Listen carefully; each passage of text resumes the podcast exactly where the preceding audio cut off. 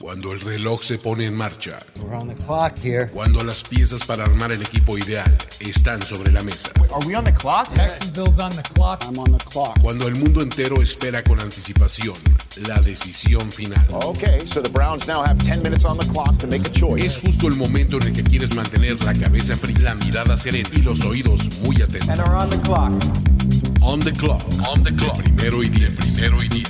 El juego que solo unos pocos privilegiados pueden experimentar. Con Jorge Tinajero. Con Jorge Tinajero. Y Luis Obregón. Y Luis Obregón.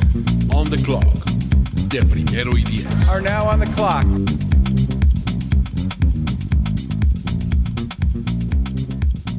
Bienvenidos amigos una vez más a On the Clock, el espacio de primero y diez en donde platicamos sobre el draft que ya está a escasos, escasos días. Estamos acercándonos peligrosamente al día 23 de abril.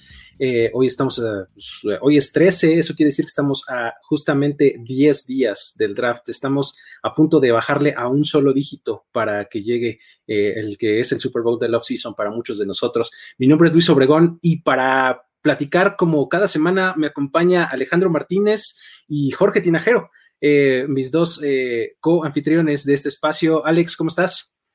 ¿Qué tal, Luis? Pues bien, ya en este, tú lo dijiste, 10 días no es nada para que, para que sea el draft, para que veamos en, pues en, el, en su sótano a, a, Roger Goodell anunciar los picks del, del, próximo draft, ¿no? ¿Quién lo iba a pensar desde el sótano en New Jersey, verdad? Jorge Tinajero, ¿cómo estás? Saluda, por favor. Claro que sí, ¿cómo están, amigos? Eh, y todos los que están en vivo siguiendo esta transmisión. La verdad es que pasan los días de encierro y, y, cada día que pasa amanezco y pongo una rayita más en la pared. Pues, eh, la verdad es que está medio complicado, pero bueno, no hay de otra. Así va a ser el draft, todos en casa y pues a ver qué, qué resulta de todo esto, ¿no? Que, que también se habla de, de, jugadores que van a estar ahí este, pendientes de esta transmisión van a mandar cámaras y micrófonos a sus casas, a sus propios sótanos, ¿no? Este, de, sus propias casas. Pero bueno, eh, el día de hoy eh, está interesante porque vamos a hacer un pequeño crossover de temas, porque pues bueno, eh, ya no podemos eh, concebir la NFL sin, la, sin las apuestas, ¿no? Entonces, el día de hoy vamos a hablar justamente de ese tema, cómo se cruza el draft con las apuestas y para eso traemos al 50% del el cast original de apuesta ganadora Ricardo de la Huerta. ¿Cómo estás, mi querido Rich? Luis, muchísimas gracias. Qué gusto estar aquí en On The Clock. Al buen Alex. Eh, no apruebo esa gorra, pero de ahí en fuera es un gusto, es un gusto saludarlo, al igual que George. Al final me da gusto, corregiste, eh, para no herir susceptibilidades, corregiste con ese de la, después del 50% de la alineación original. Original, claro. Porque claro. Habría, habría que todavía, tenemos algunos fans que podrían argumentar que, que sigue siendo el 50% de, de la alineación actual, pero no entremos en esos temas para ir susceptibilidades. En esos temas escabrosos, perfectamente. Pues bueno, vamos a, a, platicar, como ya les decíamos, de cómo se cruzan estos temas y vamos a, a, en la segunda mitad del programa a, este, a, ver qué equipos podrían eh, buscar moverse en la primera ronda, quiénes eh, estarían buscando subir, qué otros por ende tendrían que bajar, quiénes de plano eh, de entrada estarían buscando bajar. Y pues bueno, siempre eh, vamos a tener un espacio ahí para platicar con ustedes en sus comentarios, es que váyanos dejando por ahí, ¿no? Y pues vamos a empezar sin, sin, sin mayor preámbulo y, te vamos a ceder un poquito el timón, Ricardo, para que tú nos digas. ¿Qué has encontrado en las líneas de, las casas de apuestas? ¿Qué te ha resultado atractivo? ¿Cuáles son las más comunes que todos los años se hacen? Platícanos un poquito de manera general y luego si quieres nos vamos metiendo de particular a, las que hayas visto atractivas.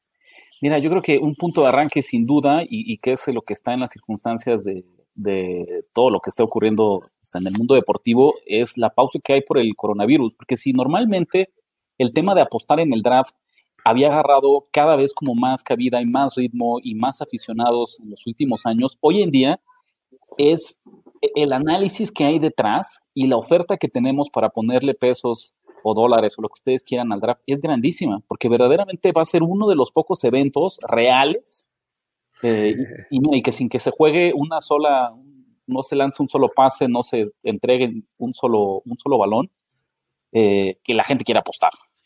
¿no? Eso es algo que tenemos que, que, descubrir.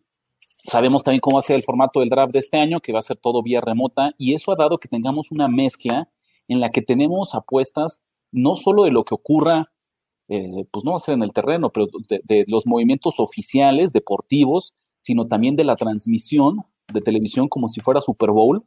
Aquí no va a haber himno, no hay show de medio tiempo, pero igual se las arreglaron para encontrar un par de líneas que analizar eh, pues en lo que ocurra dentro de la transmisión. Ya platicaremos de algunas de las más curiosas, platicaremos algunos de las apuestas que creemos que son seguras y como siempre, eh, también y más al, estilo de apuesta ganadora, ¿dónde hemos visto valor?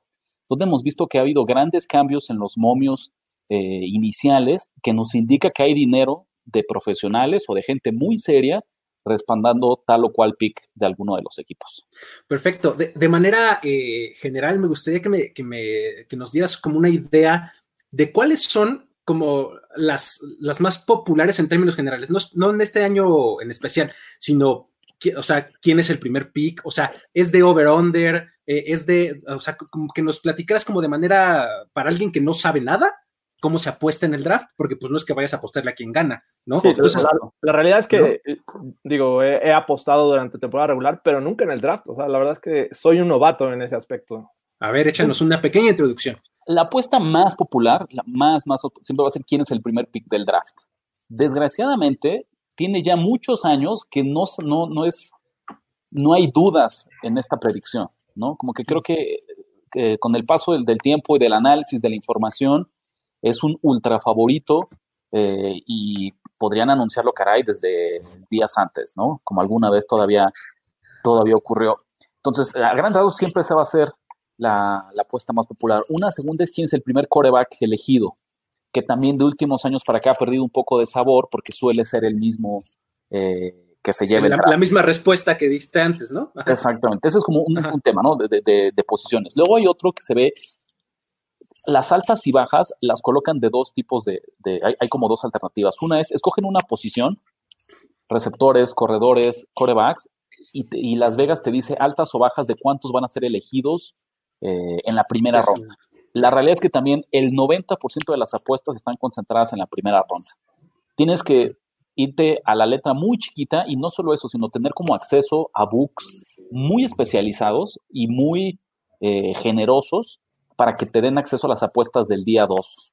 Hoy en día, al menos aquí en, en, en, México, las grandes casas de apuestas nos suelen limitar mucho las acciones a lo que podemos hacer en el primer día.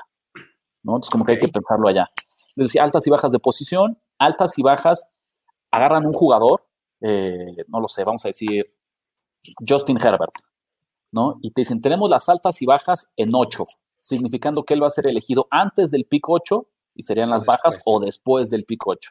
Okay. Y ahí nos ponen, uh -huh. nos ponen las altas como una segunda opción. Y una tercera, que esa te estoy más difícil, es pensándolo, agarran algún equipo o alguna conferencia del colegial y te dice cuántos jugadores de Alabama va a haber elegidos en la primera ronda. Y uh -huh. no sé, ocho o diez. Y misma historia, juegas las altas y bajas. ¿no? Yeah. Esa, esa, es como una opción. La que es más para, pues, no quiero decir para profesionales, pero sí más arriesgados y donde puedes encontrar mucho valor es cuando tú mismo haces la combinación y dices, este jugador se va a ir a este equipo y okay. solo ese equipo. No te preocupas en la posición, te preocupas que sea elegido por, por tal conjunto eh, y si la tienes ganas. ¿Y esa paga más? Esa paga más. Obviamente, si me dices Joe Burrow y Cincinnati, pues hoy en día no hay. claro, claro. No o, hay... o, Washington y, y, este, y Young. Chase. Young. Ajá. Exactamente. Pero a partir de ahí, incluso yo te diría, y, y, de los picks más, más este, sonados, el hecho que ya combines dónde van a jugar Tua o Justin Herbert, a pesar de que sabemos que van a ser elegidos relativamente rápido, ya te o sea, está, dónde? ya está arriba un pago de 2 a 1, de 2 a 1 para arriba. Que bueno, para la gente que apostamos NFL y que sabemos que, que la línea estándar es de, de menos 110, apenas 0.9 por cada peso invertido, uh -huh, uh -huh. pues ya lo que te pague el doble suena bastante, bastante interesante. Está bueno. Eh, o sea, eh, eh, estoy entendiendo que algo como lo que hacemos nosotros, que es un mock draft, que, que lo que persigue, por lo menos en el, en el caso propio, es unir equipo con jugador, es lo que más valoran las casas de apuestas. ¿No? Sí, o sea, sobre todo cuando te vas, digamos, después del pick 3, ¿no? O sea, la segunda mitad de, del de la primera ronda, ahí es donde tienes mucho valor. O sea, si hubiera alguien que, que, que, lee mucho, que hay un jugador eh, más o menos que, que, lo están colocando para la posición 20 y siempre sale con el mismo, o sea, un, un equipo que, que elige en la posición 20 y siempre sale con el mismo jugador, con el mismo jugador, buscar ese match puede ser de las opciones en las que te da más valor y te paga más en las casas de apuestas. Fíjate que en, en, alguna ocasión, justamente en el draft del año pasado, cuando estuvimos ahí en el, pinche gringo barbecue, este, platicaba yo contigo un poquito de este tema y, y, y, me hacías un comentario que la verdad es que yo nunca lo había analizado porque pues yo la verdad es que no tengo ojos de apostador para nada, ¿no? Pero eh, me decías que el draft es uno de estos eventos en donde realmente sí hay alguien que puede filtrar información. O sea, sí, sí, eh, el resultado depende directamente de la decisión de un alguien o de un grupo de alguienes, ¿no? Sí, Entonces, si alguien filtra una información, ahí ya se fregó toda la cosa, ¿no? Sí, no, sí, no. Yo me acuerdo, digo, este, interrumpiéndolos un poco, yo me acuerdo en 2018, en el primer momento en el que me llegó un rumor de que los Browns podían tomar a Baker Mayfield con el, con el pick 1, porque no era muy probable en, en un momento. Creo que faltaban dos semanas, me parece, para el draft. En ese momento me metí a ver cuánto estaba la apuesta, era 14 a 1 me parece, y, le metí rápido y me gané, un, me gané una buena cantidad porque aproveché justamente ese rumor, ¿no? O sea, ahorita ya es un poco tratar de ver el rumor o, o, o esa información que se pueda filtrar para, incluso para utilizarlo en las apuestas, ¿no? Sí, sin duda puede pasar eso. ¿Y saben cómo se protegen las casas de apuestas? Hay dos cosas, dos acciones como muy, muy típicas. Una es, en este tipo de eventos, que no se definen en, en en un partido, ¿no? O sea, que son muchas menos variables, los límites que te pone de lo cuánto puedes apostar suelen ser menores, ¿no? Oh, nadie te, ok. Nadie te no te puedes ser millonario, pues. Exactamente. nadie, nadie va, te, o sea, te va a penalizar o te va a cuestionar si le pones 100, 200, 500 mil pesos. Si de repente ya vieran que alguien le quiere poner el límite máximo, entonces como que le ponen una pausa y analizan, a ver, espérame, quién fue esta persona que vino, creemos que tiene alguna conexión, trae alguna información privilegiada o simplemente es un millonario aburrido que le sobraban 5 mil dólares eh, y, y, se paró, se paró para apostarlo, ¿no? Es, es, es Money Mayweather. Exactamente, ¿no? Que ocurre mucho. Eh, y también la segunda es muchas veces mm, las casas de apuestas más arriesgadas, o sea, las que en serio están dispuestas a correr riesgos más grandes, mantienen una especie de apuesta en vivo durante el draft, pero la gran mayoría van a hacer la pausa en el minuto en el que se pare Roger Goodell y reciba todos los abucheos. Justamente para decir, ya okay. no quiero arriesgarme a que información se empiece a filtrar eh, sobre la marcha del, pues, del evento. Perfecto, pues ahora sí vamos a entrarle. Échanos algunas eh, apuestitas que, que, te hayan gustado, que te hayan llamado la atención, que creas que hay valor. Cuéntanos. Puedo pensar, yo creo que lo más divertido que es justo las apuestas distintas, únicas que tenemos en esta edición, eh, aprovechando que el hecho de, de, pues de que no es un evento como antes, sino que todo va a ser de vía, de vía remota. Primero, una típica, ¿no? Pensando en que la liga solamente va a poder controlar lo que ocurre pues en el centro de operaciones, pero no en la casa de los prospectos. La apuesta dice, algún jugador tendrá dificultades técnicas ¿no? con su cámara de video, con su conexión a internet, con el de, micrófono. De hecho, esa te lo iba a decir, pero para los equipos, o sea, también pues podría sí, ocurrir. Yo quiero pensar que si alguien ya hizo 80 mil pruebas para estar seguro que tiene una conexión estable, eh, con sus cámaras en HD, que las va a estrenar, que el equipo de TI está ahorita, pero haciendo todas las sí, pruebas con los equipos, todo. igual podría ocurrir. O sea, porque aquí la apuesta dice dificultades técnicas. La realidad es que está pensada más en los jugadores, pero te la pagan eh, sin importar quién sea el que cometa la pifia, ¿no? Okay. Menos 500. O sea, en Las Vegas está contando con que haya una... Con que alguien le falla. Sí, pues sí. Para, para, los que igual todavía no, no, no están tan, tan avanzados conocedores en, en, los términos de las apuestas, un menos 500 significa que te va a pagar una quinta parte del dinero que tú pongas. Si tú le pones 100 pesos y ganas, te va a pagar 20 pesos. 20 pesos, pesos exacto. ¿no? Si cuando, estás, tienes, Ajá. cuando tienes un menos antes del número, eso quiere decir que eh, es favorito, ¿no? O sea, que te va a pagar favorito, menos favorito. de lo que apostaste, ¿no? Exactamente, exacto. Y mientras okay. más se aleje de 100, es que es mucho más favorito y entonces, uh -huh. pues, el pago es, es mínimo, ¿no? Perfecto. Dificultades técnicas, que se ve, se ve difícil. Eh, que aparentemente haciendo un poco de investigación, estaba viendo que esta edición va a ser parecida a lo que hacen los jugadores de, de high school cuando anuncian a qué universidad van a jugar. Okay, van a tener todas las gorras ahí en su casa y alguien le va a pasar para que se la ponga correcta. La, la, correcta. ¿no? Bien. Misma historia. si algún jugador se va a equivocar de gorra y se va a poner la gorra de un Sería hermoso. Ah, sería muy bueno. Con un, con un rival divisional o algo así sería un mejor. Aquí sí creo que son de las que yo, yo les diría, yo no, no, no, estoy, no estoy poniendo en duda si pase o no pase, sino más bien si las cámaras van a lograr captar ese momento. Si el hecho de El director de cámaras, además, el director de cámaras tiene que decir, córtala y mándamela a la otro, al otro lado. cabrón. Porque yo estoy seguro de ¿No? que esta, esta yo la veo mucho más probable de lo que dice Las Vegas. Las Vegas la pone algo similar, eh, menos 500, el que nadie se va a equivocar. Aquí sí me parecería decir que está atractivo pensar en, en- en que alguien se equivoque de gorra porque te paga 3 a 1 más 300. Ok, ok. Aquí sí me animaría a pensar en, en- en que alguien se, se confundió o que hubo un trade y no le avisaron Sí, hay que meterle esta, ¿eh? el pick original y se ponga la gorra eh, del equipo equivocado. Equivocada. ¿no? Es- esa sí, sí pasaría mucho. Y ya una última, pensando en la transmisión, eh, lo van a hacer muy dinámico, justamente la presencia de animales, ¿no? Están preguntando cuántas veces van a pasar perros o gatos ¿no? en las transmisiones. Pues, a ver, es que es lo mismo. Al, en su casa, ¿no? exacto, al invadir ya Oye. los hogares de, de- de los jugadores, más de uno va a tener mascotas y más de uno lo va a considerar, yo creo, como pues, un miembro de la Parte familia. de la ¿no? familia. El clásico gatito que se pasa por enfrente así de la cámara. Estaría O- buenísimo. O el de una vez un niño, ¿no? Estaba atrás cuando estaban en un noticiero, este, se metió ahí, no sé si Ah, recuerdan. claro, Sí, claro, sí, sí, algo, sí, algo parecido. Sí, así la estamos pensando. Y, fíjense que esta no está tan difícil. En el caso de los gatos, que sabemos que a lo mejor no son tan, tan cariñosos o tan afectos a la cercanía de, de las multitudes, con que pare- aparezca un gato, tú cobras tu apuesta. Las altas y bajas están en punto 5. En cualquier buenísimo. transmisión de cualquier equipo, Sí. este, Ah, pues, de Gudel. Sí, Donde sí, sea. Un gato Dale. en punto 5, o sea, con un gato eh, tú ganas. Los perros te la piden un poquito difícil, está en 3.5. O sea, la- saben que al menos habrá por ahí un, eh, Un par, un no sé, estos, un chihuahua por ahí en los brazos de la mamá. Eh, de, ¿no? Dentro de la bolsa de alguien, de la novia. Sí, ¿no? Habría que ver, este, no sé, gato, ¿no? pu- puede ser, porque aparte, ahora que acabo de ver este Tiger King en Netflix, Claro. tú que sabes que hay en el Sí, sur, ¿no? Los jugadores que tengan familia en, en Alabama o por allá, este, Sí, no va a salir ahí el tigre bebé. Los loco de LSU. Está buenísimo, está buenísimo. Ok. Fíjate, tengo, yo encontré por ahí un par, una que decía de este que si algún jugador iba a estar tomando cerveza, Cerveza.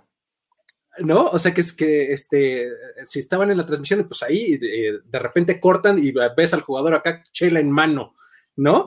Eh, el no está en menos 400 y el sí está en más 250, ¿no? Entonces está, eh, está también otra vez están contando con que pues el menos 400 también es, pues, es un buen, ¿no? Y que fíjate que yo creo que esa entra en la misma categoría que, que decíamos hace poquito de no dudo que pase, más bien es el tema de la habilidad del director De cámaras, que seguramente cual. tiene esta indicación de, a ver, si por ahí ves que el tío está con el vaso de vino espumoso o de cerveza, lejos de ahí, ¿no? No queremos contaminar Exacto, esto, sí. O- pero ni O fue al refrigerador, ¿no? Fue a la cocina y Exacto. cuidado, córtale.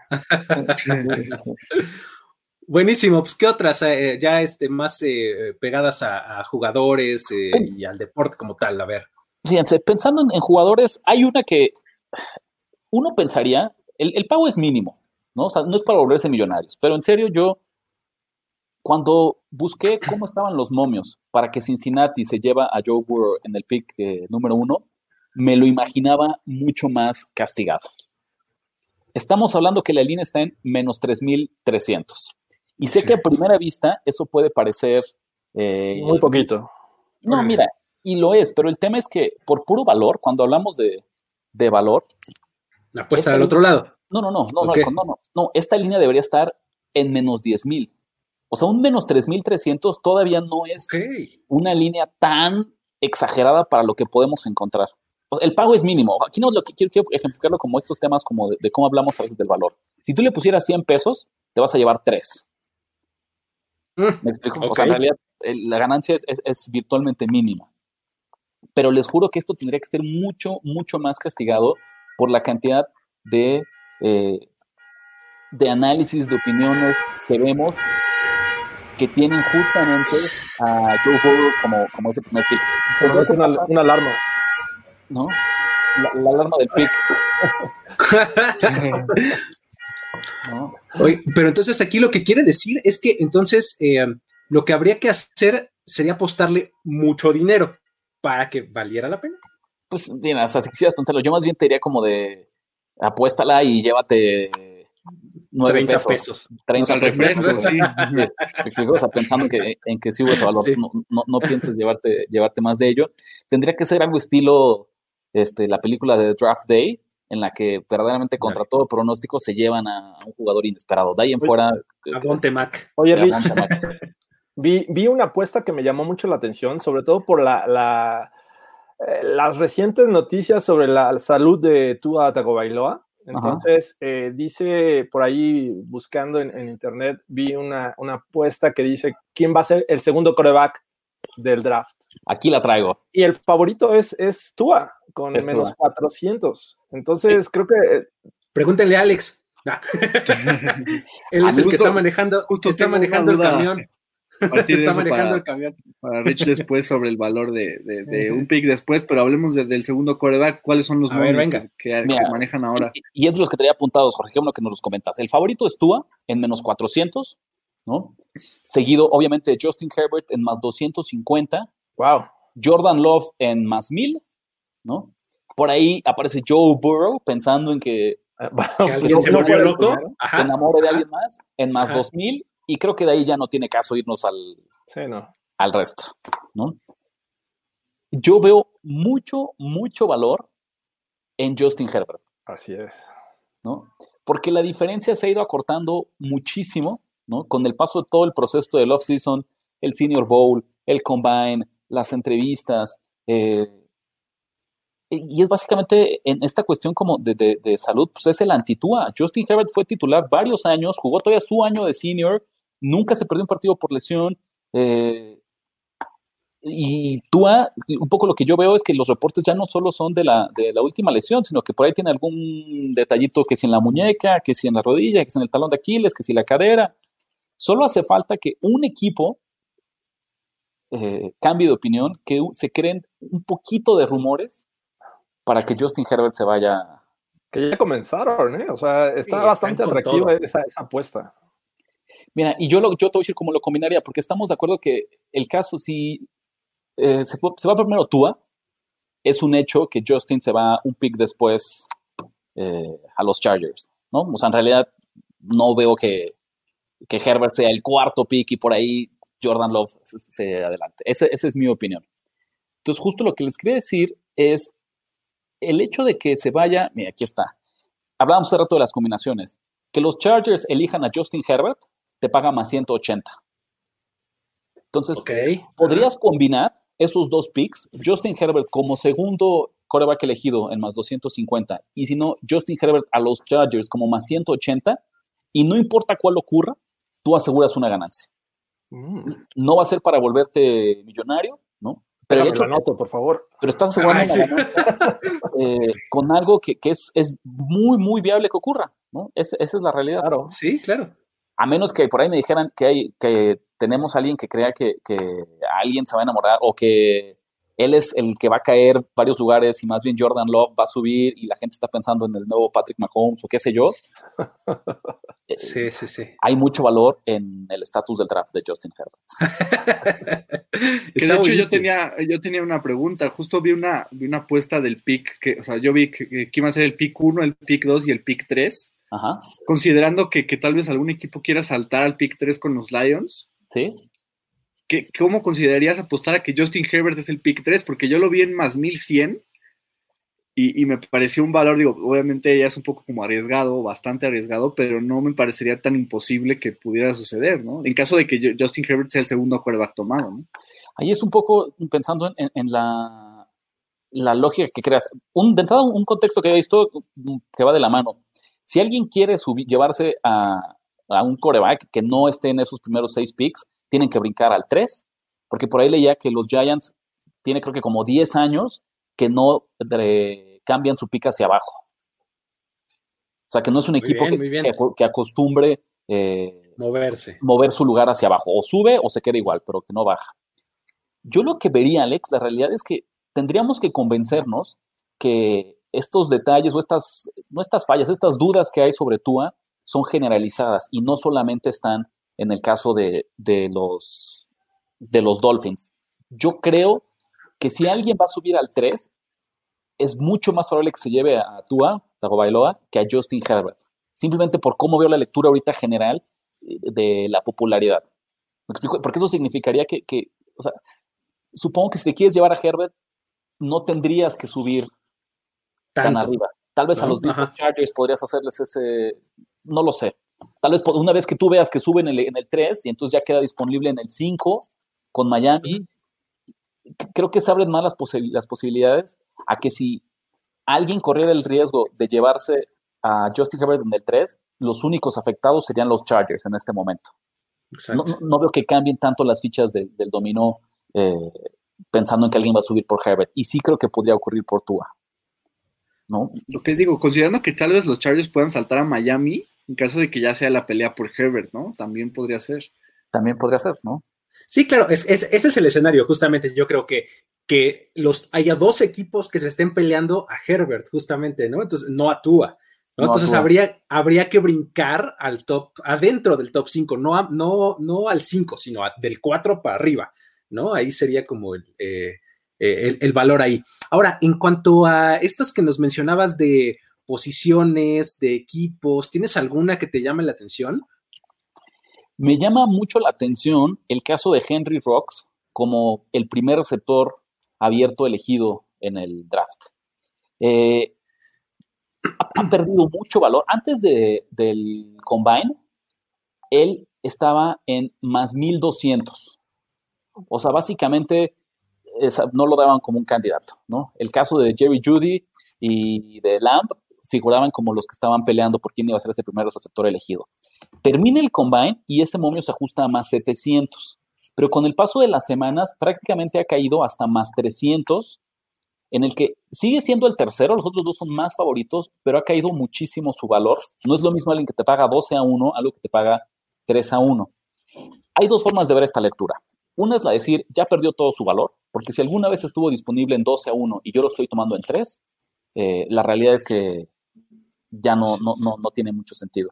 Pero otra lectura es, es, pensar, ok, ¿por qué se movió de 12 a 3? Y es lo que platicábamos. No quiero decir necesariamente porque haya un insider o que alguien haya filtrado información. Que filtra pero sí porque creo que hay personas muy respetables dentro de la industria de las apuestas que han metido apuestas a Henry Rocks, que ha obligado a las casas a moverlo y que pueden decir, pues a lo mejor yo no me voy a llevar el 12 a 1, el botín de 12 a 1 que tú te llevaste, pero este 3 a 1 con tu sello de aprobación, con tu respaldo y tu visto bueno, pues igual yo le puedo encontrar mucho valor. Sería una, segunda lectura en la que puedes encontrar tal vez ese valor, porque de ahí en fuera, eh, sobre todo en las posiciones más eh, comunes, en el caso de quarterback sabemos que está cantadísimo, en el caso de receptor de Andre Swift eh, es el favorito corredor, ¿no? 40 en corredor, sí, perdón, en running back. Entonces, en realidad, la única en la que creo que todavía tenemos un poquito de campo de maniobra para, para no tener que sacrificar mucho dinero es el caso de, de los wide receivers, de los receptores. Y fíjate que ahí ya metiéndole un poquito más de, de, análisis de fútbol, lo que, lo que valora mucho la NFL últimamente es la velocidad. ¿no? Y el que tiene la velocidad de los tres es Henry Rocks, ¿no? O sea, el, que te puede cambiar un juego en una jugada es Henry Rocks, ¿no? O sea, porque los otros son, me parecen más completos y más talentosos a mí, Jerry Judy y CeeDee Lamb, pero el que te puede cambiar el juego en una jugada es Henry Rocks, ¿no? Y eso lo valoran mucho hoy día los equipos y probablemente sí estarían dispuestos a invertirle un poquito más de recursos. Y, y ¿sabes qué pasa? Que también es súper difícil pronosticar eh, los trades que vaya a haber, ¿no? Sobre todo cuando ya no son para coreback, en estas primeras 12 picks es muy difícil. Pero si vemos la posición, o sea, la lista actual, el primer equipo que verdaderamente creo que está interesado y está en el mercado por un receptor abierto son los Raiders, justamente en 12. Y si alguien ha tenido esta historia de draftear velocidad sobre cualquier otra cosa en la posición, eh, pues son los Raiders. Pues son ellos, claro. Entonces, por ahí podría haber como mucho, mucho valor. Yo lo que les diría es, si esta línea detectan que sigue bajando, tiene que haber un límite. Aunque sepamos que él va a ser el elegido, como por principios, ya cuando, cuando, yo les diría que incluso cuando baje de 200, más 180, más 150, más 125, no importa que, que se filtre la noticia, ya me parecería que sí tendríamos que alejarnos de esa apuesta. Si en más 300 ya me parece que es un mal consejo porque sí se ha perdido mucho valor, todavía podría decir que sí, sí, le, sí le jugaría, aunque sea unos pesitos. Ya en menos de, de más 200, ya es como de, o sea, ya estás de borrego, o sea, ya estás siguiendo, pero en serio, Sí. las, las- las obras que te dejaron los apostadores profesionales. Eh, En los últimos días ha habido eh, rumores, noticias sobre que puede haber una desesperación en la primera ronda por tomar tackles ofensivos. Entonces, ese también es un tema que me gustaría que, que tocaras porque eh, no está muy claro quién puede ser el primero. Para mí puede, puede que sí, pero para, para muchas personas puede que sea Wills, que, eh, Wills, que sea Wirfs, que sea este, Beckton. Eh, hasta incluso por ahí Cleveland ya se empieza a colar entre los primeros 20. Eh, ¿Cómo ves esta apuesta? Hijo, puede ser muy difícil, ¿no? Porque también ya en el tema de, los de la línea ofensiva, si no tienes estos tackles izquierdos de sistema que sabes que verdaderamente te van a jugar 10 años y que desde el día uno tienen ya el calibre para ser All Pro, es, es mucho más difícil. Te voy a decir, ahora sí que te la cambio, porque es lo que yo veo un poco en el tema de la ofensiva. Creo que este es un draft en el que la primera ronda va a haber más jugadores ofensivos que defensivos seleccionados. Creo que hay Oh. tres, pos- tres posiciones eh, que van a traer múltiples picks, ¿no? La de corebacks, sin duda, tackle ofensivo y receptor abierto. Y me, pa- me parece que entre ellos, a pesar de que sabemos que, que los running backs va a ser casi imposible que se cuele uno por ahí, eh, me gusta los momios de que haya más jugadores ofensivos que defensivos en la primera ronda del draft. Si piensas que hay, que son en promedio de a tres por posición, ya son nueve. Y- ¿no? Exactamente. Y si sabemos que en el caso de, de los receptores y de los tackles seguramente habrá al menos uno más, pues estamos hablando que lo que ya es seguro, Exactamente. ¿No? Son 11, Ujú. ¿no? Ya Están- estás. Están menos 300 eh, los jugadores ofensivos. ¿no? Y, y justo creo que, que va por allá. Fíjate, si, si- si se dan cuenta, yo creo que una constante que, que sí pasa en el draft eh, y que lo hacen los, las casas de apuestas para protegerse, es raro que encontremos líneas muy parejas, como si veríamos en cualquier domingo de NFL. Ok, ok. ¿no? Que sea casi lo mismo apostar un lado u otro. Entonces aquí en realidad es mucho esta idea de, de- de hacer pequeñas apuestas sabiendo que, que las ganancias no van a ser estratosféricas, pero que sí vemos que tiene mucho valor, pues digo, para aprovechar, ¿no? Y ahora sí que acabar con esta sequía, ¿no? Yo, yo creo que verdaderamente yo no solo apostar en el draft y les puedo asegurar que este año lo voy a hacer, simplemente porque ya rompí mi propio récord. Te de- veo ansioso, Rich, te veo ansioso. Estás en la seca, estás en la seca, tienes síndrome de abstinencia. cabrón. Debe ser, sí, es que seguramente este es en los últimos 10 años, ¿no? Eh, la mayor cantidad de tiempo que he pasado sin meter una apuesta. Sí, pues sí. Oye, ni al póker ni a nada le has metido. Béisbol, Luis. eh, Entonces, sí, el béisbol, el béisbol en Taiwán está a punto de arrancar, por ahí vemos este, por un fin, potencial, un poco de luz. eso es tema para otros foros. Pero, pero son como este, 20 horas, así es que hay que verlos como a las 4 de la mañana, creo. Pues mira, Oye, será, será bueno. Vi, vi, vi por ahí una noticia, un encabezado, la verdad no leí más, pero que, que ya había casas de apuestas que están abriendo líneas para el clima, para pronosticar el clima. O sea, ya eso Lo sí es que el. Sí, sí, sí. Oye, hay para eh, Electronic Sports, así es que bueno. Ándale. Ándale, Sí. esports. Sí, sí, muy bien. Pues bueno, no sé si tengas alguna otra que quieras eh, destacar, Rich. Este, Una última las dejo y más bien la pongo sobre la mesa porque me encantaría escuchar sus opiniones. Creo que Venga, uno venga. de los jugadores que sabemos que tal vez no tienen el, el pedigrí para irse en primera ronda, pero que sí o sí son de los más mediáticos que va a haber en este draft, es el caso de Jalen Hurts Mm. de Oklahoma. Yo les preguntaría, ¿en qué ronda ven a ustedes?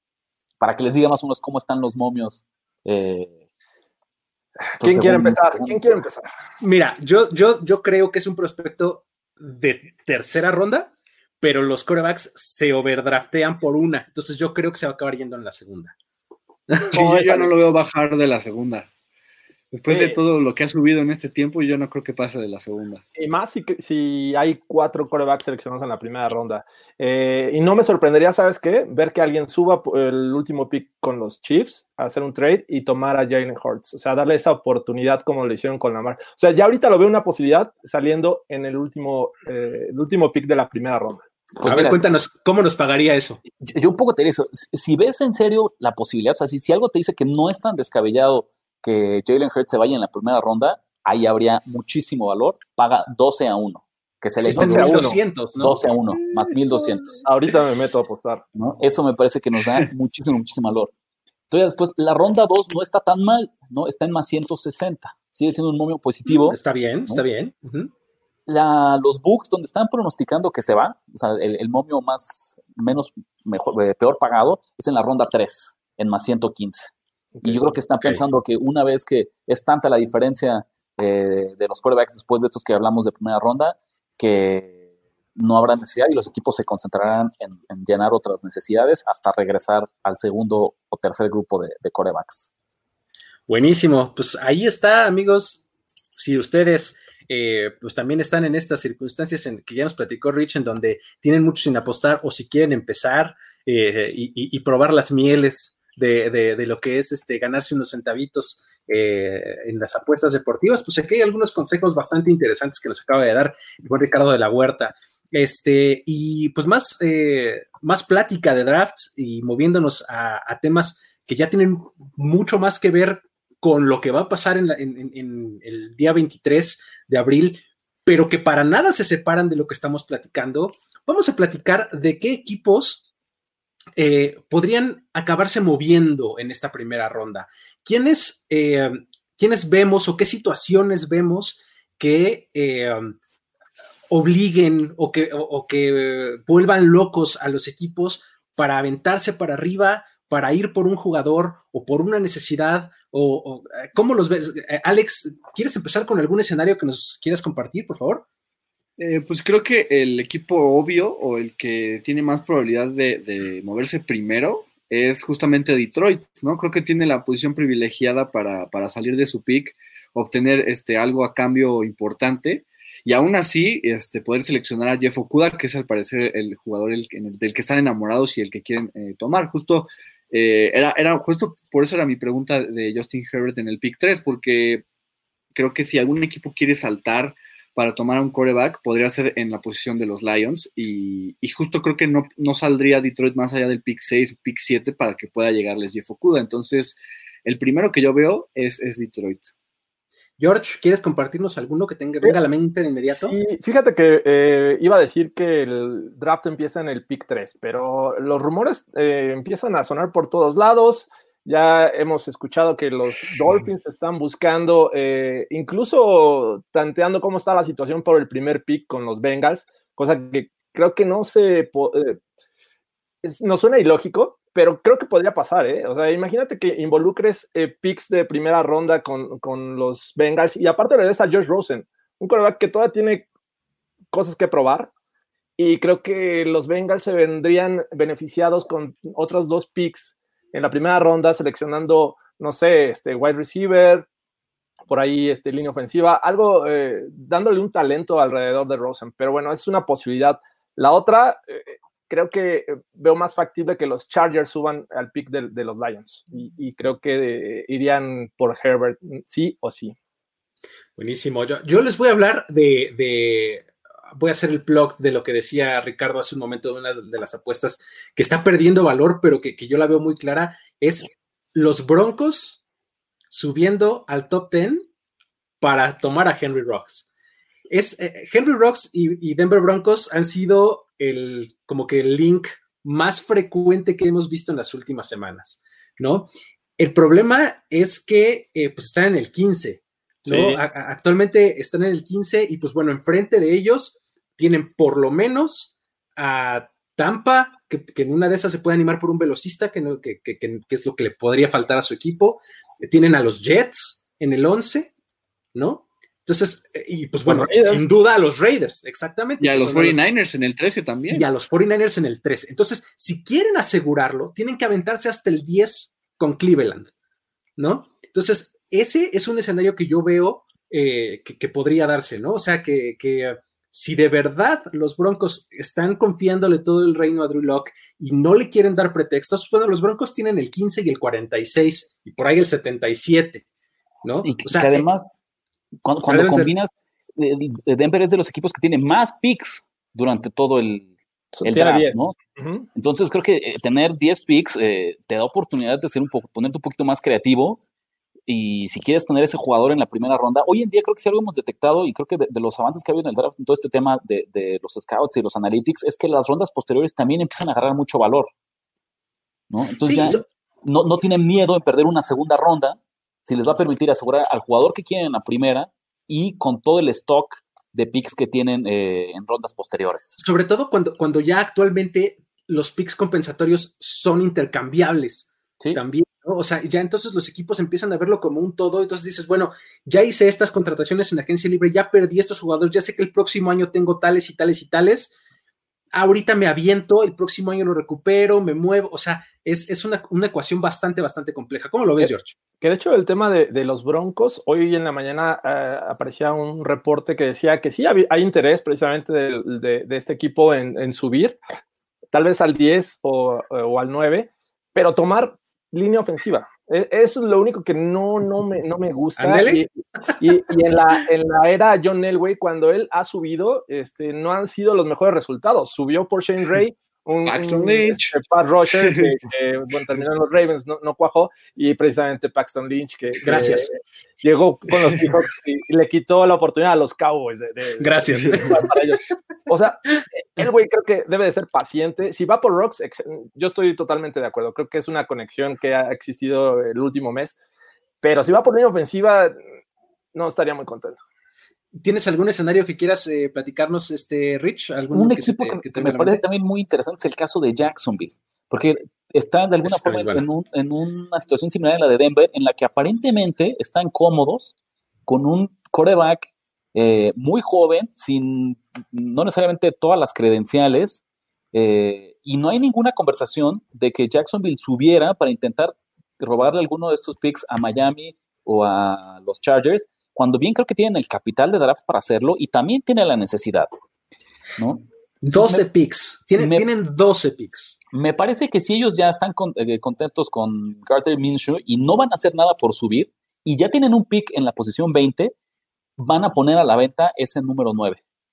¿no? Al menos para jalar un pick más por aquí, un pick más para allá. Si ya están de plano en este modo de que no les interesa hacer nada por ese, ese, ese posición de coreback, creo que no les sirve de nada ese 9. ¿No? Entonces yo también veo ahí eh, con muchas probabilidades que busquen deshacerse de ahí y seguir acumulando para tal vez regresar después en la ronda 2 y o regresar todavía eh, pensando, no lo sé, si, subir en ese mismo día o hasta lo que hacer en años posteriores, pero no creo que se queden con todos los picks que tienen en este momento. Está, está bien interesante el caso de los Jaguars porque, eh, co- como bien lo dices, tienen, tienen mucho capital, tienen 12 picks y los Jaguars los tienen acostumbrados, por lo menos bajo el general manager actual que tienen, a hacer unos picks así que te dejan como con la cabeza dando vueltas, ¿no? Entonces, eh, en una de esas, pues no me sorprendería con tal capital que tienen, se- que fueran ellos uno de estos eh, equipos que regresaran a la primera ronda o que subieran probablemente, ya, ya me estoy saliendo un poco el primer día, pero que, que subieran en el segundo día, por ejemplo, para tomar a Jalen Hurst, ¿no? O sea, que, que ellos fueran los que tomaran a Jalen Hurst tarde en la primera ronda o muy temprano en la segunda, ¿no? O sea, son, son de estos picks que dices, ay, subes probablemente, no sé, del, del- están en el, am, no me acuerdo la primera ronda, digo, la segunda ronda en donde andan, pero Ah. ahorita te digo, en la segunda está en el 42, Ok. ¿no? Entonces, si están en el 42, sería un, un salto pues, considerablemente eh, altito para llegar al 32, por ejemplo, o algo así. Que se lleven por ahí, si nadie se ha animado a un Jordan Love, algo así, ¿no? Por ahí eh, Podría estaría interesante. O- Alex, otro de los tienes- que- perdón, nada más, este, bueno, Venga, venga. Alex. ¿tienes algún otro escenario que nos quieras Este, ah, este, bueno, este, justo iba, este, del rumor que platicaba eh, Jorge, que justo los Broncos podrían ser uno de los equipos que saltarían. También se hablaba de, de- de Tampa Bay y Atlanta. Creo que si Tampa Bay sube es, es por un offensive tackle sin duda, creo que no hay que pensarle mucho. Pero me interesa mucho el caso de Atlanta porque he visto un rumor, no sé qué tanto creerlo, pero he visto un rumor de que supuestamente hay unos equipos que tienen primero a CJ Henderson rankeados sobre Jeff Okuda en la posición de corner. Así es. Entonces, creo que con la necesidad que tiene Atlanta, eh, aunque no vaya a ser por Jeff Okuda, tal vez por el valor que se está teniendo con Jeff, eh, con C.J. Henderson, perdón, tal vez suban al, no sé, al top 10, justo con Jacksonville podría ser, eh, pues, con las intenciones de tomar a Henderson. Yo leía que los Falcons precisamente estaban negociando eh, un trade con los Jets. Eh, Jets tiene la 11. Entonces, que por ahí podrían encontrar a Henderson, pero si no es Henderson, eh, no se sentirían incómodos seleccionando a, Javon Kinlow. O sea, creo que van por esos dos nombres este equipo, si es que sube. Otro de los que veo moviéndose, también creo que son los Browns. Están en, la posición 10 y creo que la van a, vender.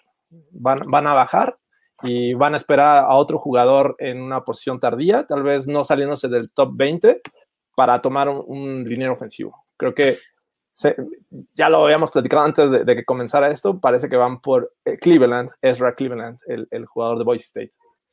Fitz, yo, les quiero contar justamente hablando de, de, tackles ofensivos. Creo que si a alguien le, hace falta eh, buena protección porque la, la, usa muchísimo en el campo, es a Kirk Cousins. Eh, los Vikings requieren de un buen tackle ofensivo y son este equipo que actualmente tiene dos selecciones en la primera ronda, ¿no?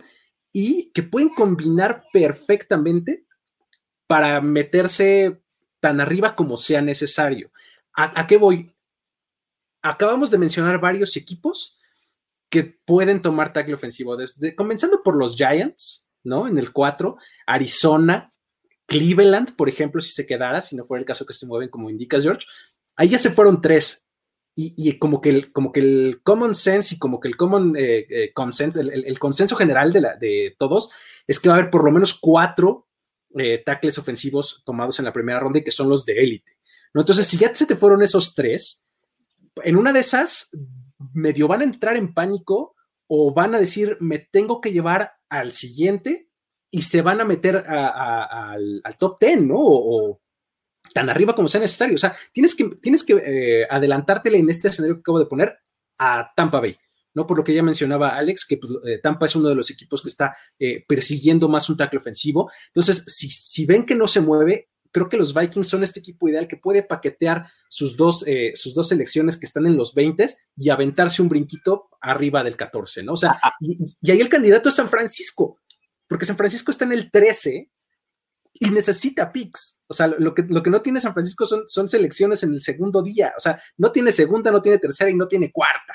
¿no? Entonces creo que en el 13 sería ideal. ¿Cómo lo ves, Rich? Alguien que está en esa misma circunstancia, antes de que te, cuente qué movió a los Niners, me parece que es Miami, porque estamos seguros que sin importar qué ocurra, se apellide Tugabailoa o se apellide Herbert, pero Miami va a salir con un coreback de los primeros cinco picks y todavía le quedan dos más en primera ronda. si el mercado de tackles ofensivos está tan cotizado y tan demandado como lo pensamos hasta ahora, estos prospectos de primer nivel ya se van a haber ido para cuando les llegue su segundo pick en 18. Me parecería una, una, gran póliza de seguro el decir, sacrificamos el 18 y el 26 y vemos cómo me muevo para que pegadito después de mi coreback tenga ya a uno de los linieros top de esta generación eh, y pues jueguen juntos desde el primer snap, ¿no? Básicamente creo que es alguien que está, que está ahí eh, como muy pendiente. El caso de San Francisco, que comentas, yo me pregunto más bien qué tanto se logró solucionar con este trade que hubo por DeForest Buckner con los Colts de Indianapolis, porque si bien es cierto que necesita picks, también es una realidad que con este nuevo 13 en el que está, están acomodadísimos para parchar su ausencia más grande en este offseason, que es la de receptor abierto. Es cierto que, te vendría bien tener un par de picks más para la segunda ronda, pero también es cierto que, que te cayó como anillo al dedo una posición en este rango en el que te vas a poder llevar uno de los mejores eh, de la posición. Entonces, no estoy tan seguro de que San Francisco se anime, no por una falta de necesidad, sino porque verdaderamente se deben, yo creo que un, un wide receiver en, el draft de este año. Sobre todo con la salida de Manuel Sanders, ¿no? Exactamente. Yo creo que los 49ers, eh, la idea es tomar en el pick 13 un receptor de calidad, o este top 3 en Jerry Judy, CD Lamb o Henry Rocks, y el 31 creo que sí no va a ser de los 49ers, o sea, creo que ese pick sí lo, o sea, sí lo van a, vender 100%, entonces, pues sí, el, el 3 es, tan, es muy alto como para dejar pasar la oportunidad de tomar un receptor, que puede ser el receptor número uno de inmediato para, para Garoppolo, ¿no? Así es, y pues bueno, un par de equipos que también podrían salirse, New Orleans y Kansas City, ambos tienen cinco picks solamente en el draft, son los que menos tienen. Entonces, pues ambos están en buena posición para este, pues, para dejar que alguien más haga esas selecciones, ¿no? New Orleans es un poco más complicado, está en el 28, me parece. El 24. 24. E, Es, es como no man's land, ¿no? O sea, como que ahí, ah, o sea, ya se te fueron los prospectos de élite, ¿no?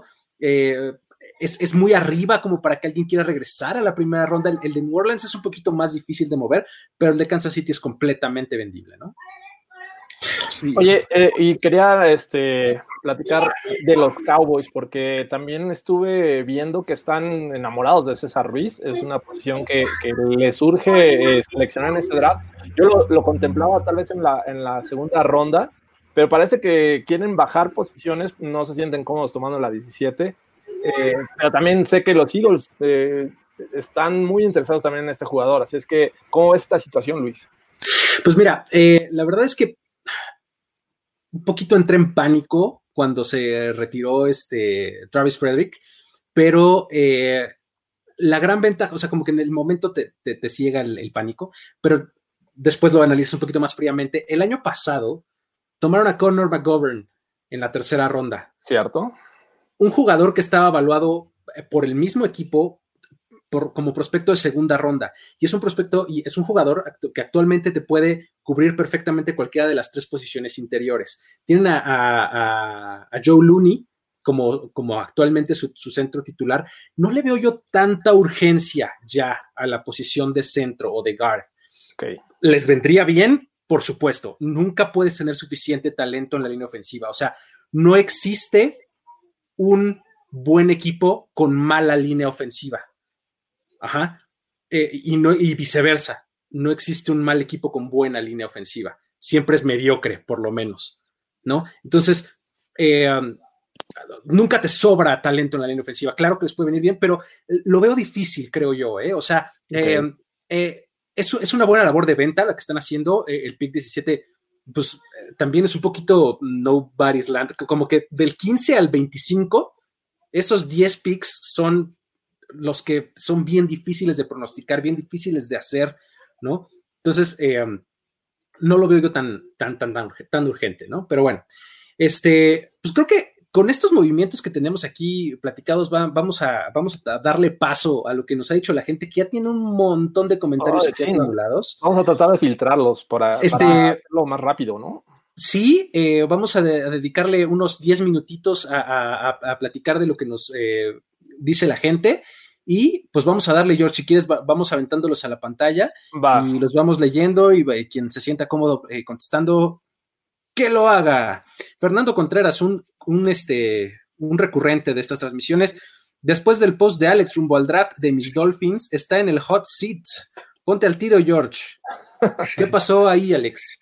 Sí, fue un, un, pequeño detalle que mezclé ideas con, con Rashad Jones y bueno, todos los fans de los Dolphins se me fueron encima, pero. Te acabaron. Pero sí, sí, sí. bueno, vamos al siguiente. Fernando González, Denver sube, va por un offensive tackle. Justamente lo que platicabas, George, ahí el, el rumor ya es más por línea que por receptor, ¿no? Eh, José Rodríguez, otro de los, de los frecuentes. Hay fuertes rumores de que los Lions van a bajar al sexto puesto y los Chargers a ascender al tercero. Eh, creo que el 3 y el 4 son picks que están a la venta. Eh, es un muy buen dato el que nos dabas, Ricardo, que los, que los Giants Giant, prácticamente no. no. baja. Entonces creo que el 3 sería el, el, el puesto a considerar, ¿no? Eh, Daniel Penagos, grande Ricardo, ya ves. Hombre, gracias. La gente, saludo, te, la gente te extrañaba por acá. Le encantan este, las apuestas a la gente. Mucho Andrés Ornelas y, poco Ricardo de la Huerta últimamente. Que, ¿Cómo está eso? Pues no. Este, Jorge Miranda, creo que mis Lions van, van a bajar. Los, socios los Lions. Fíjate, los socios Bien. más probables son los Dolphins y Chargers. ¿Cuál creen que sea el equipo eh, con el que hagan el cambio y que pueda y que pueden recibir a cambio? A ver, échense, este, Alex, si quieres. A ver, yo por ahí te la robo, Alex. Ah, a ver, venga. No, dale, dale, adelante. Es que obviamente la lógica siempre va a ser los Chargers, porque son los que tienen como esta necesidad clara eh, de brincar a Miami, pero también cada vez es más común estos equipos que invierten muy poquito, pero simplemente como aseguran que nadie los brinca a ellos, ¿no? Si sabes que Miami está en el 5, que el 4 está fijo y no se va a ir, y, y, los Lions solamente te están pidiendo cambiar estas posiciones más un pick de quinta, sexta ronda, que decíamos que Miami tiene muchísimo capital. A pasto. creo que lo podría asegurar. Eh, es, es, más bien la labor del blofeo que pueda hacer eh, Detroit de decirle, tengo a los Chargers en la otra línea, te lo quiero dar a ti porque nada más quiero tu cuarta ronda. Ayúdame a ayudarte. Ayúdame a Sí, ayudarte. porque es más atractivo cambiarlo con los Dolphins teniendo tres picks de primera ronda, ¿no? Además. Y sabes que Miami tiene tantos, pero tantos picks que lo va a aceptar. Ah, Con que tengan un 5% de duda de que los Chargers, un número uno, que los Chargers los van a brincar, y número dos, que tienen en la mira al mismo jugador, que también como puede ser el, el- el riesgo, creo que claro que se podrían animar y sería más fácil, o sea, le sale más barato a Miami que a Chargers eh, brincar hacia el 3. Claro. Buenísimo. Pedro Antonio Rojas Martínez, buenas noches a todos. Alex, ¿cómo crees que los Seahawks retuercen la de refuercen, me No, imagino, refuercen. ajá. la defensiva ¿no? secundaria? No, no, no. no. A ver, También cuéntanos cómo la van a retorcer. Te digo rápido, yo creo que este, digo, creo que ya con la con la adquisición de Quinton Dunbar, que fue un pick de quinta ronda que fue realmente una ganga, ya, ya cubrieron la, la titularidad con, con Shaquille Griffin, y aún así la posición de cornerback sigue siendo una necesidad. Creo que yo, eh, yo siempre he dicho que en la vida siempre hay tres cosas seguras: eh, la muerte, lo- los impuestos, y que John Schneider se mueve de su pick, ¿no? De los hijos, o sea, siempre se va a mover. Entonces, Ajá. creo que ahí podría ser o pass rusher, depende de qué pase con Jadivion Clowney estos 10 días, o, o cornerback también en segunda ronda, ¿no? Tiene dos picks de segunda ronda para usarlo también. Muy bien. José García, no hay apuesta en, la- en Las Vegas, está cerrado todos los casinos. Sí, pero bueno, las virtuales, ¿no? Y Rich, ¿cómo, Sí, cómo está la situación ahí? En, en- en la página en línea, no tanto de ir presencialmente al book, donde sí tiene un punto, José, y es que también la habilidad a veces ya no solo es de escoger el pick, sino encontrar quién te lo ofrezca. ¿Quién? Porque si no terminas conformando Ah, con, con apuestas eh, pues secundarias o la verdad chafas de poco valor que, que dan, ajá, que dan los, los books más grandes. Perfecto. Omar Ávila, la transmisión tal vez sea con un delay de 30 segundos para evitar errores. Sí, pues sí. Como el Panda Show, vamos a tener nuestro delay para evitar las, las groserías. El Panda Show. ¿Cómo no? I got that reference. I got that reference. Eh, Junuen Romero, los Steelers, ¿cómo creen que salgan de este draft? Uy, los Steelers, son, son un temazo, los Steelers. Eh, vamos a hacer por ahí un, un- un- capítulo eh, dedicado como a ciertos equipos que, que son como eh, bastante recurrentes y, y muy pedidos, entre ellos los Steelers. Pero rapidísimo, George, ¿qué, qué nos podrías decir de los Steelers?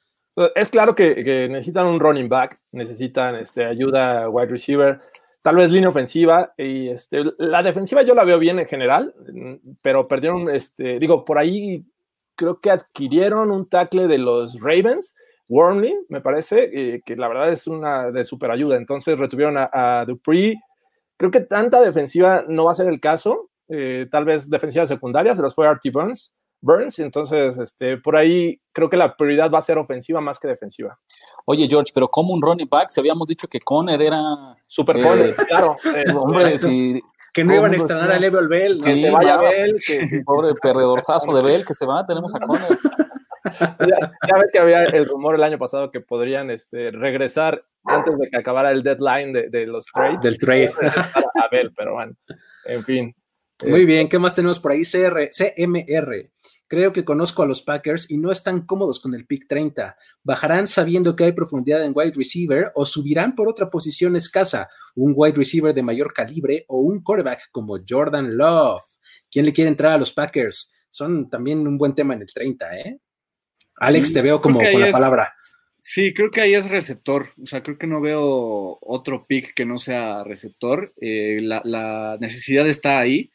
Pero también se rumora de que podrían tomar un quarterback eh, de forma temprana. Entonces no, no me sorprendería si agarran a Jacob Eason o a Jake Fromm en la segunda ronda. Una de esas, Jalen Hurts es el heredero de Aaron Rodgers. O sea, no, no descartaría que los Packers tomen un quarterback en segunda ronda. Muy bien, muy bien. Eh, Luis Hearns, si fueran el GM de Miami, ¿a quién elegirían? ¿A Tua o a Herbert? Pues A creo ver, que, a Alex le, le gusta mucho Herbert.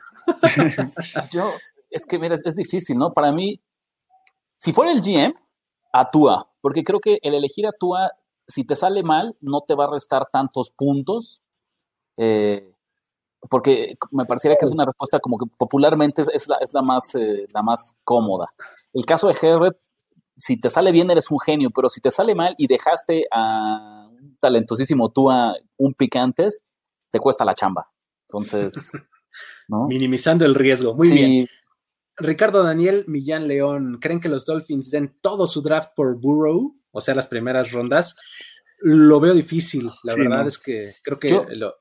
A ver, Rich, dinos. Es que sabes que no, no es tanto que lo quieran, yo creo que ellos estarían dispuestos a dar, no, no sé si en este año, pero sí podrían dar tres picks de primera ronda por a Cincinnati por Burrow. Yo creo que los Bengals quieren todavía más de eso. Sí, quieren eh, otro pick del 2021, me parece. O sea, me explico, creo que es un tema no, no de que Miami no esté interesado, sino que el precio que puso Cincinnati es ridículamente alto.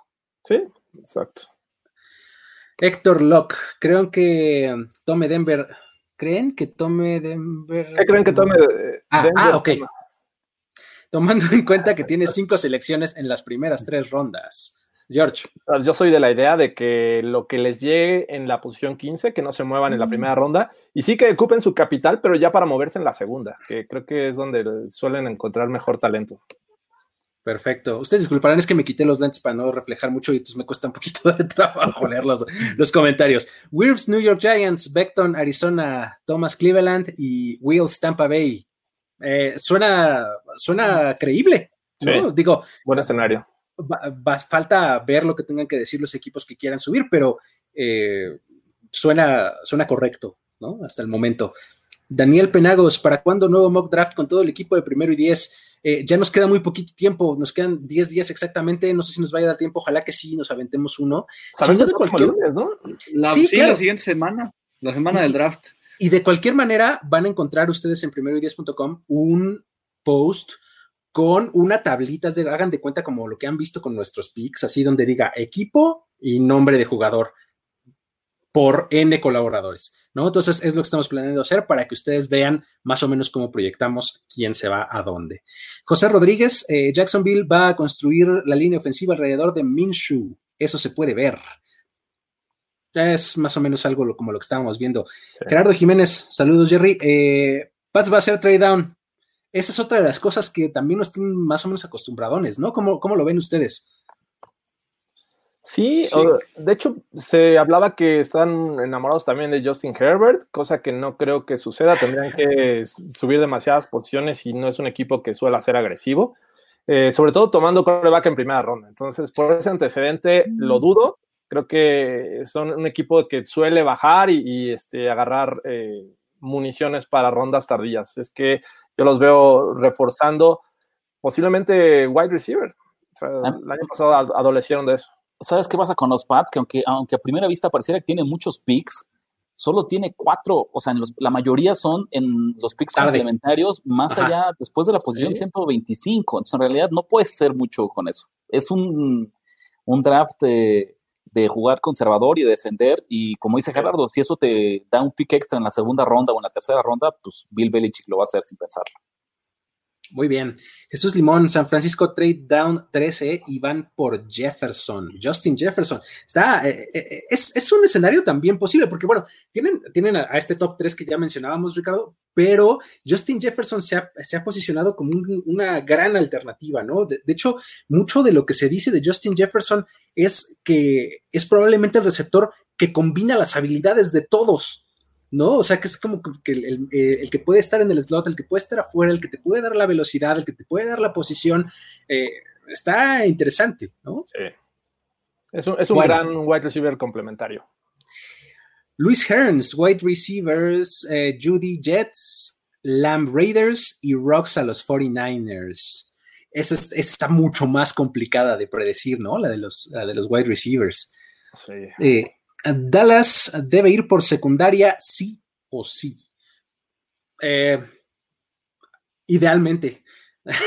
hay, que ver cómo, cómo, cómo, se van los jugadores antes de, de ellos, ¿no? O sea, si en una de esas ya se te fue Henderson, obviamente Okuda, este, y, te queda, y ya se te fue por ahí otro corner tal vez, híjole, no sé qué tan, qué tan, este, en el 17 está difícil, no sé si tendrías que irte para atrás para agarrar un poquito más de valor.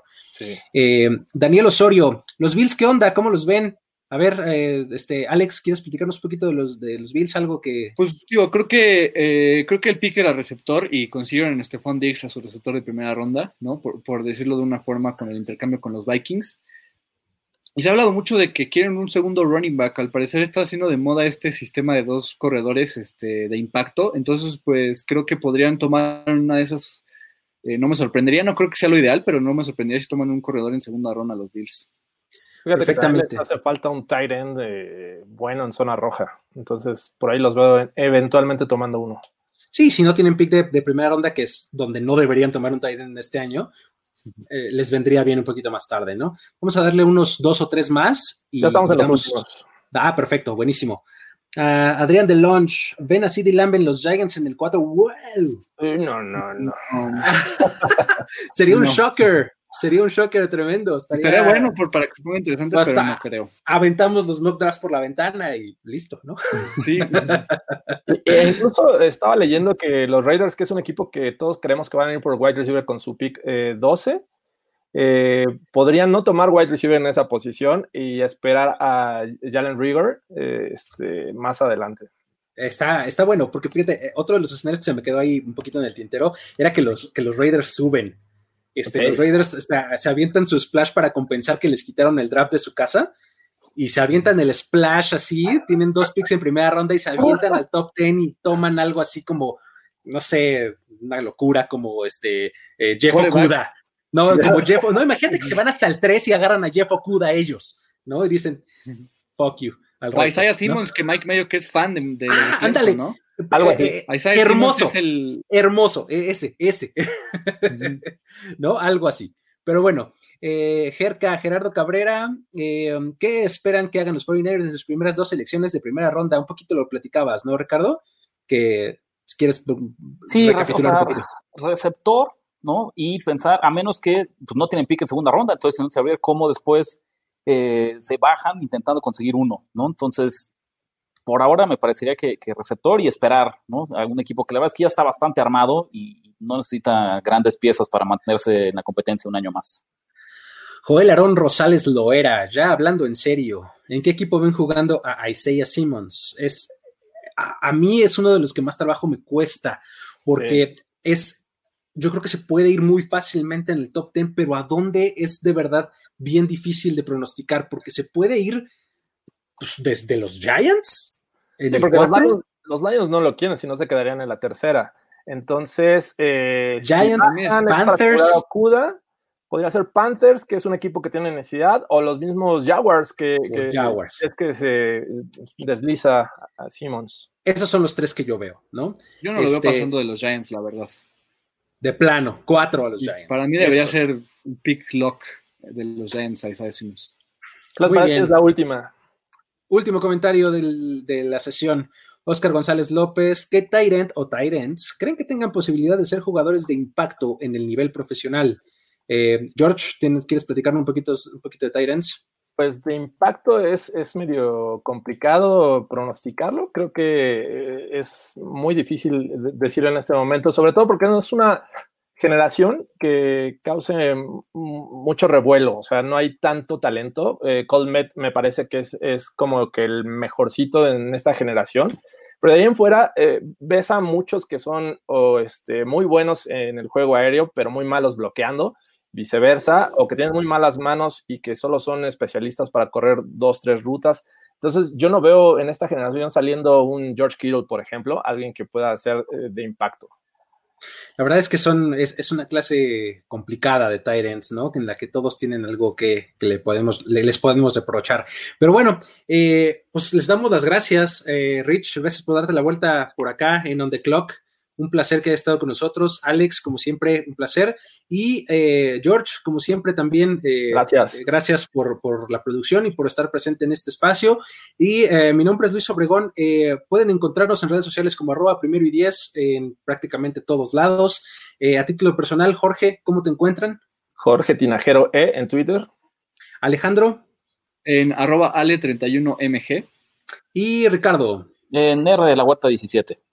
Perfecto, todas sus preguntas, dudas, comentarios, a mí me encuentran como arroba el buen Luigi en eh, Twitter de preferencia, es donde hago más caso. Y pues bueno, esto ha sido todo en esta emisión de On the Clock. Nos vemos la próxima semana, donde ya faltarán escasos días para la primera ronda del draft NFL 2020. Hasta la próxima. Bye.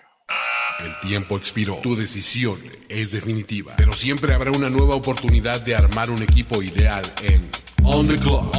De primero y de primero y diez. Con Luis Obregón. Con Luis Obregón. Y Jorge Tinajero. Y Jorge Tinajero. Voz en off. Antonio Semper. Antonio Semper.